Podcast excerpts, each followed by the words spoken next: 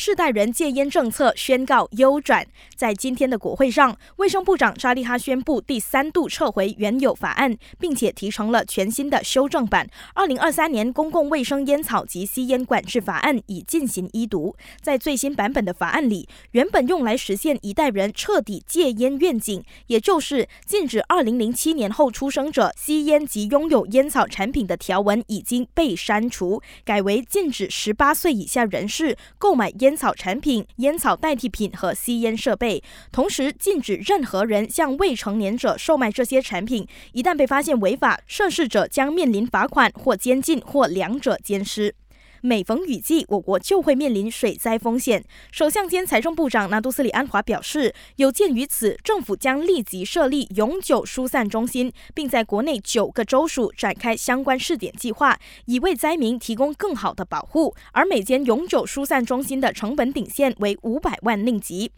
受到了持续不断的降雨影响，吉兰丹、登嘉楼和雪兰莪已经连日传出了水灾灾情，其中又以吉兰丹的情况最严重。截稿前，州内有大约四百四十名灾民滞留在临时疏散中心。然而，国内潮湿天气暂时没有转晴的迹象。气象局预计，在后天三十号以前，我国将出现弱季风，并为半岛东海岸带来连续雨势。而除了吉兰丹、登嘉楼、彭亨这三个州属之外，其他州属也将出现豪雨、强风和雷暴天气，呼吁民众提高警惕。感谢收听，我是永妮。